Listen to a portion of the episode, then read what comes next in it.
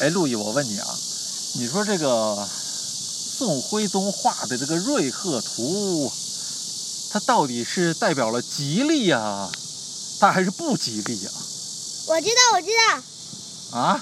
你你说又吉利又不吉利。又吉利又不吉利？哎，你说它这个啊，瑞鹤图啊，它它是叫瑞鹤图，听名字挺吉利的，但是这画画了没几年，这他妈这这北宋就倒台了呀？哦，啊？这个北宋是什么时候倒台的呀？我查查啊，这这个一一二七年，那这瑞鹤图是什么时候画的呀？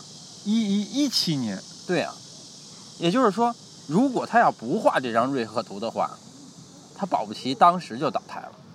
哦，画就了这瑞鹤图给他往后延了十年呀、多给了他十年生命，对呀、所以说瑞鹤图非常的吉利啊。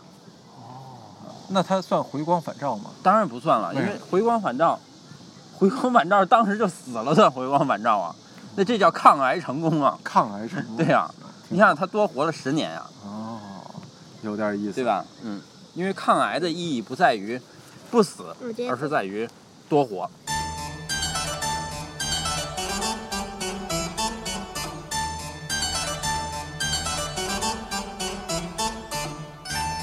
爸爸，我要喝西瓜汁儿。这儿没有西瓜汁，有橙汁儿，行吗？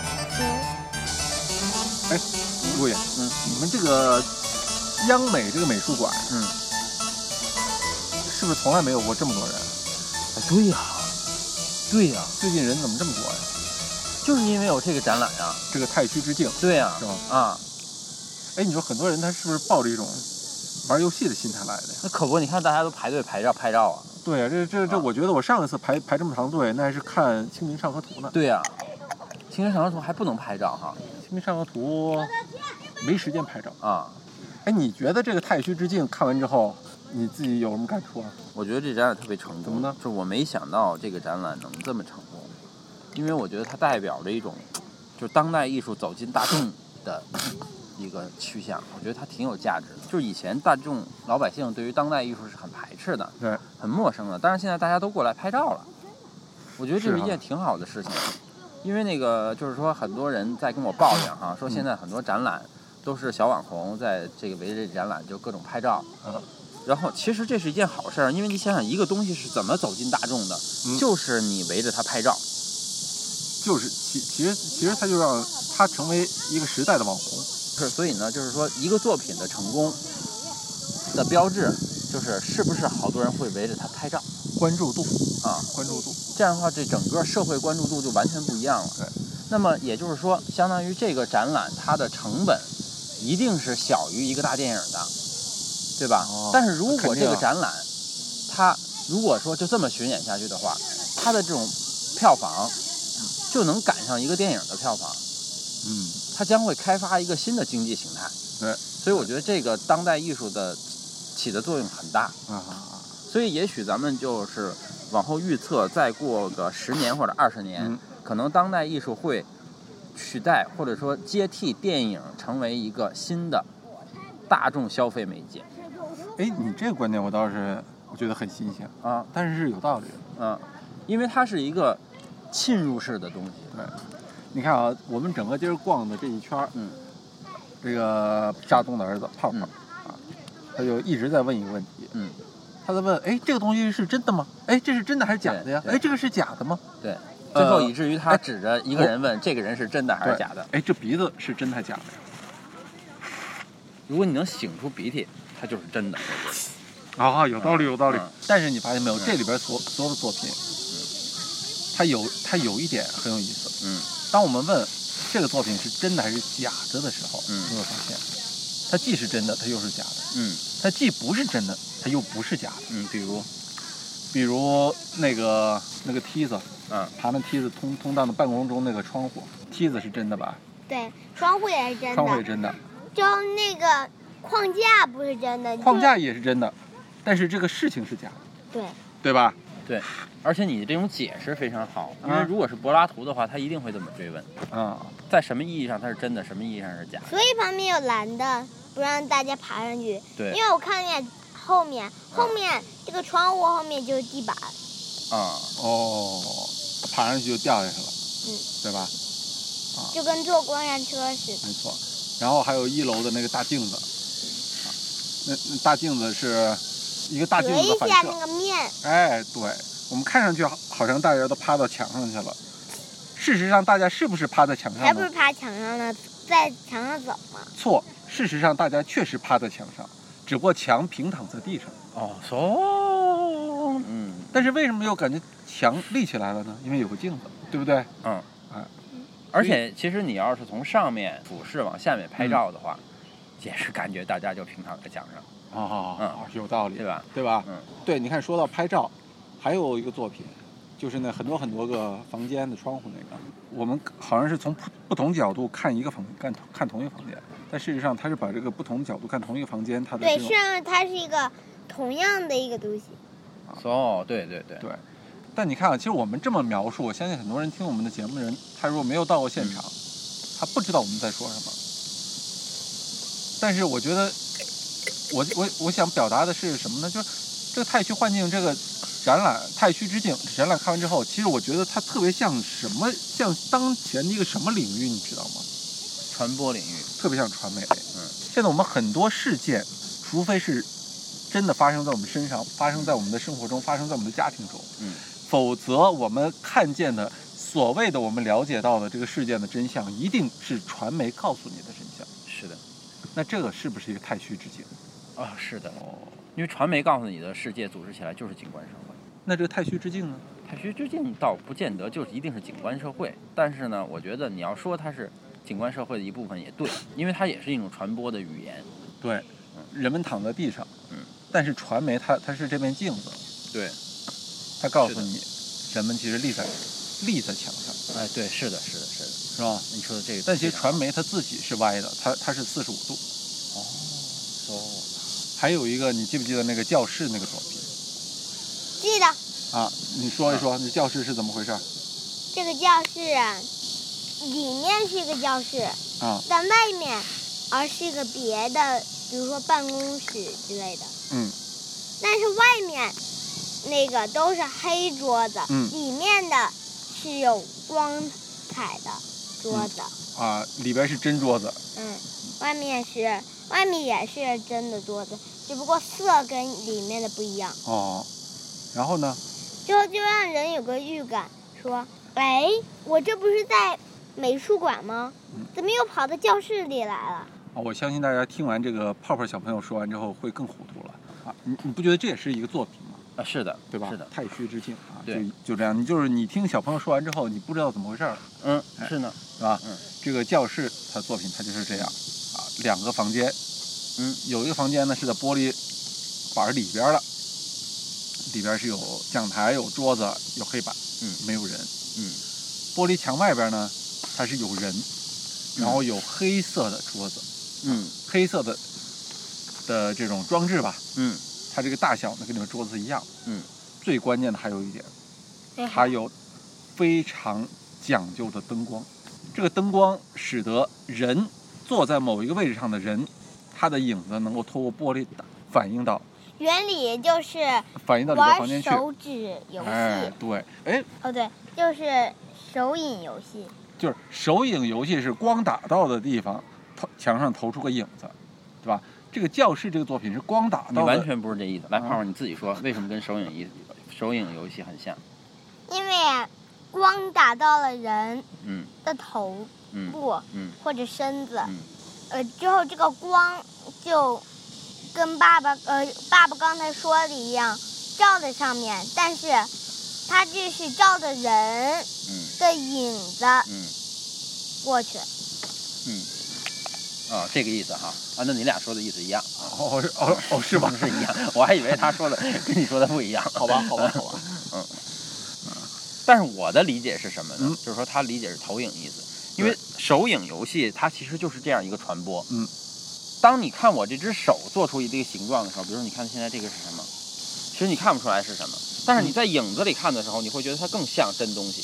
一个狗，对，就是说他在手手手做的时候，你感觉它可能没有那么像，是因为你被手的这些具体的一些东西轮廓哎哎，也就是说，这个你你当你的眼睛去接受手的信息的时候，你接受到的除了轮廓以外，还接触到了它的里边内部的一些具体的信息，哦，然后你被这些具体的信息给你干扰了，而当投影到墙上的时候，它把这些具体的信息都给你过滤掉了，它仅仅留下了投影信息。这样的话呢，你就会更加清楚这个投影信息给你传达的这个形态，而不会被这个空间中具体的这个凹凸什么的这些东西所干扰。这个其实让我想到现在很多这种，就历史上啊，很多嗯成为了所谓成为了大师级的人物，是吧？你看我们录这节目，在这个中央美院的这个草地上，嗯旁边立了很多塑像嗯啊，全都是历史上的各位大师，嗯对吧？虽然有些大师我们我们也不认识，嗯但是我相信这些大师他们都有同一个特点，嗯，就像你做手影之后的那个投影，哦，嗯，对，他们的追求，嗯他们的人生，可能比很多没有成为大师的人反而要更单纯，嗯是吧？嗯他们只是表现出了，当然了，或者啊，只是让我们看见了嗯。作为手影这样的轮廓的一对面，哎对所以对对成为了大师。所以就是说，这个你说这个展览，它是一个传播学的一个媒介，嗯我认为概括的很好，因为传传播学实际上就是把手影给你透出来。没哦有。哦，嗯，好，那我们说下一个吧。好吧，下面到了泡泡提问环节。嗯，看完今天的展览，你有什么问题想问陆毅老师的吗？陆毅老师可是全世界懂得最多的人哟。嗯，这个石头是大自然自自己搞的吗？大自哎然自有的吗？我去摸一下啊。哎，你先看看这个石头前面写的是什么。来，我来主持一下这个这一段问答啊。嗯。刚才泡泡问了个问题，嗯就是摆在这个中央美院这个学校这个草地上一块大石头。嗯。他问这个大石头是不是自然界嗯原本就有的？嗯。你的答案是什么？为什反么正不？就是是自然而然，因为我们整个地球资源都有的。那我们人是先到了地球上，很穷，所以我们在发挖矿嘛。那当然是自然而然的呀，因为挖矿的矿也是自然而然的就出现了呀。哦，人也是自然而然的出现的，所以人的意识也是自然而然的出现的，人的改变也是自然而然的出现所以即便这块石头上刻满了字儿，嗯它依然是自然而然形成的。的。是，哦，这样其实就让我们超越了我们自己以往的一种认识，所谓什么叫做自然形成。是，那我们来看一下这个石头，这个石头，那肯定就是我们世界上来的，要不有机器做这个石头吗？那如果是这个石头啊，有机器做成那个光滑的石头，哦但没机器做成这样的石石头，对但是可以刻成这字，嗯，有道理。对吧？你说生活中间所有的事情，哪些是真的，哪些是假的嗯？，对，都是真的，都是假的。这为什么呀？因为有坏人说的是假话，有人说的是真话，有人说的是假话，哦，嗯，所以那么人就会出现这样的反应：没错。人，人在不知道是不是这件事的时候，就会发出这样的反应，就是又是又不是，又想说是又想不说是，又想说不知道，又想说知道。哎，你发现一个有意思的事情没有？嗯嗯刚才我在里边我就在思考一个问题，就是就今天这个展览这些作品的作者是谁，你记住了吗？没记住，是不是很有意思？嗯以往看展览，第一个会想的啊，这个是什么展览？然后第一去关注这个作者是谁，对，这个作者他有什么背景，他在什么对背景下创造了、对对创作了的这些作品。今天我们看了这么多作品，都没看，都没我们看我。们居然没有去思考这个作者是谁。，这就是对呀他的成功啊。这个作品它的作者其实是我们每一个参观者和是的和原作者本人一是起的来完成的对呀、啊的这样的事情。是的，甚至说原作者只是搭建了一个平台，啊，一个载体，剩下的作品的完成，其实所有的参观者也在这一起看这个作品，那么就是这个作品的成功。是的，哦，这就是当代艺术吗？对呀、因为这里面牵扯到一个西方文化史的基本原理不是吧？啊，啊啊，什么艺术场域。艺术场域？对，艺术场域是什么意思，泡泡？我也不太懂。那我们一起问陆毅老师吧。好，艺术场域是什么意思？艺术场域就是我们熟悉的一个，它的提出者是布尔迪厄，但是呢，它其实有很多提出者。嗯，那么这个艺术场域的意思呢，就是说，其实这个艺术品的诞生，其实它是提供了一个场。什么是场场呢？对，可以理解成场所，广场哎，广场，哎，你也可以理解成磁场。所谓的场是什么呢？它就是一个，或者说在传播界，我们可以把它制理作场解成一个平台，或者说环境嗯我们理解成一个媒介，或者是一种一种方式，反正是一个场。 OK，就是我们平时总说气场，气场，气场是什么意思？就是说你跟我在一起的时候，嗯，能被带入到我这个气场里来，就它哦有一种带入性，就让你进来是一个场。也就是说，当你进入到这个作品的时候，你就走进了它的场域。嗯那实际上呢，你对这个作品的一个参与，实际上就是你走进了这个作品的场域了，嗯啊因为你参与它了。而假如说你有这么一个人，他今天看这个所有的这这个这些作品的展览的时候，嗯他都是站那儿不动，就这样板着脸，这样待着的话，啊，那么他就是拒绝这个场域，他就不想在这待着。对他就是在拒绝这个场域，就好像你面对一个磁铁，它对你有吸引力，而你抗拒它的场力，那但是这样就是一个正磁铁和正磁铁的那种。对，那它也是在跟这个场域发生关对，系，其实它也在发生关系。对没错。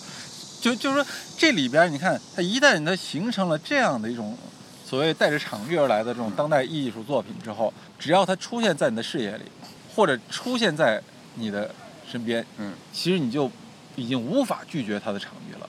但是这个场域实际上是在一个有参与者参与的前提下才成立的，我我的意思是说，这种参与其实是不由人的主观意识所哎有，就比如说你你假设啊，假设杜尚当时把小便池放到展览馆里的时候，嗯，没有一个人惊异，为什么会有这件作品？嗯，就是大家都看，就看完看一下，点个头，挺好看，就走了啊。你想想，他这个作品还成立吗不成立， ？OK，本身就是他这个我场域们就不存在。本身不就我们拉粪便？换对哎，说，你见过这作品啊？他这个作品就没有没有发出他那个场。啊，那么，如果假如说今天的这些什么镜子呀什么的作品，你想想啊，假如说人们过去看的时候，没有一个人排队去照那个镜子，那它就不称之为当代艺术。他就没有成实现这个场域，他这个作品就失败了。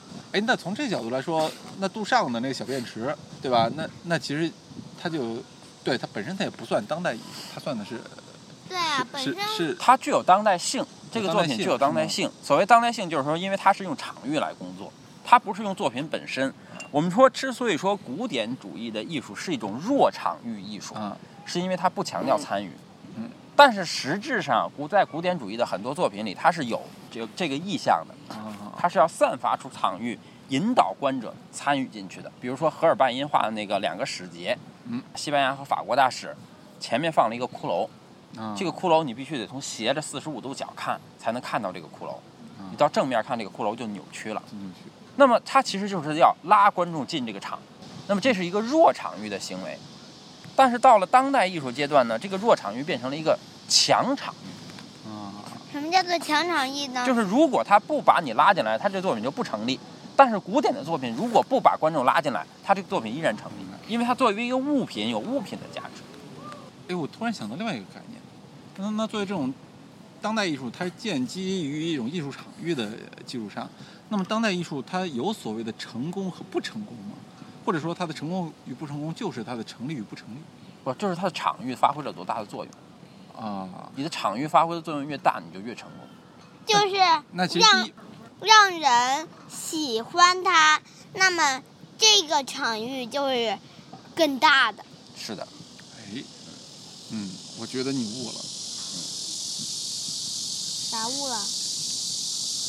就是醒悟了，你明白了。再见。再见。拜拜。